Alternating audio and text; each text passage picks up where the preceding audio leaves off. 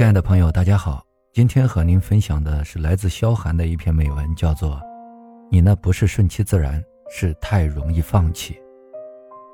在别人眼里，我是一个很顺其自然的人，上学分数高低无所谓，职场不争不抢，别人要我就让，甚至暗恋对象，别人说想跟他谈，我也会说，那你去吧。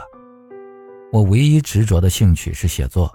看到训练班就报，总想写出点名堂来，但报班之后，我依然是这样：听课不好好听，作业不好好做。看到同学发稿出书，我就会受到刺激，强迫自己坐到电脑前敲打，但没写几个字就开始打哈欠犯困。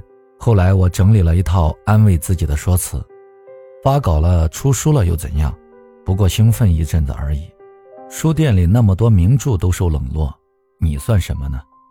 不发表也没关系，那么点稿费，花上这么多精力，太划不来了，还是好好歇着吧。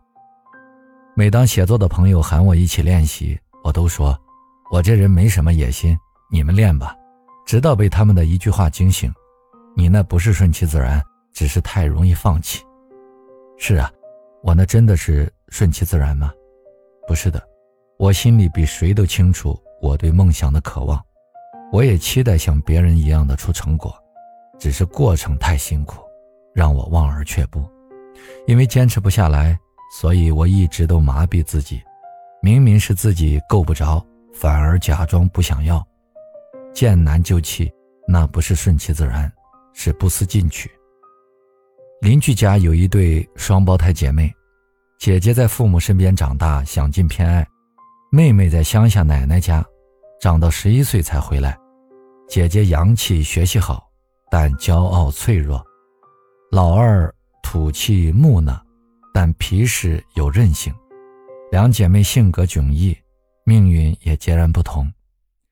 姐姐从外省名校毕业，去了一家外企做统计员，觉得枯燥单调，干了不到一年就放弃了。想出国考英语，一次没考过也放弃了，接着考公务员。一次没考上，又放弃了。他还尝试了几次创业，做过广告公司，开过小咖啡店，都失败了。后来去舅舅的房地产公司干了三个月就辞工了，彻底成了家里蹲，再也不去工作了。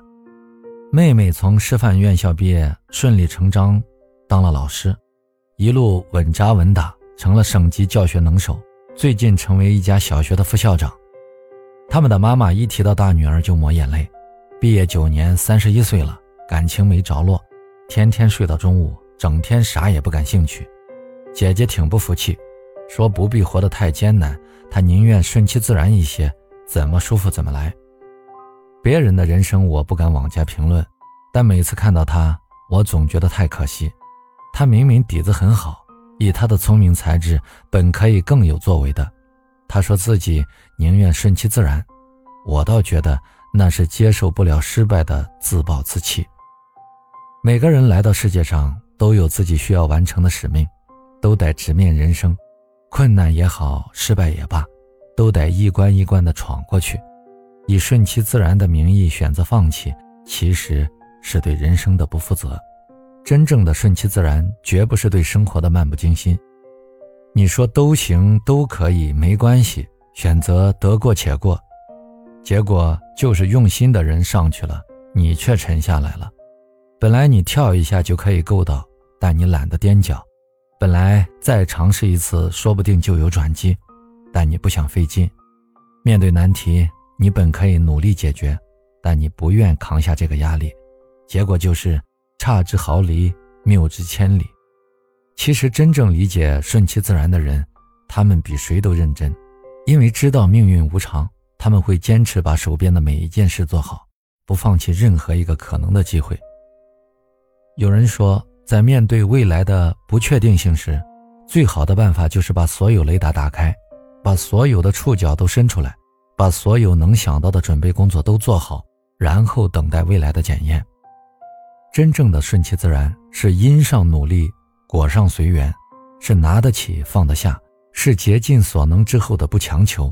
而非两手一摊的不作为，真正顺其自然的人，他。们的心态比谁都积极，在拼尽全力之后，选择以坦然的姿态拥抱人生。他们不是生活的逃兵，反而是最热爱生活的一群人。风起后，又是一日好晨光。愿陷入误区里的你，从此不再虚度人生。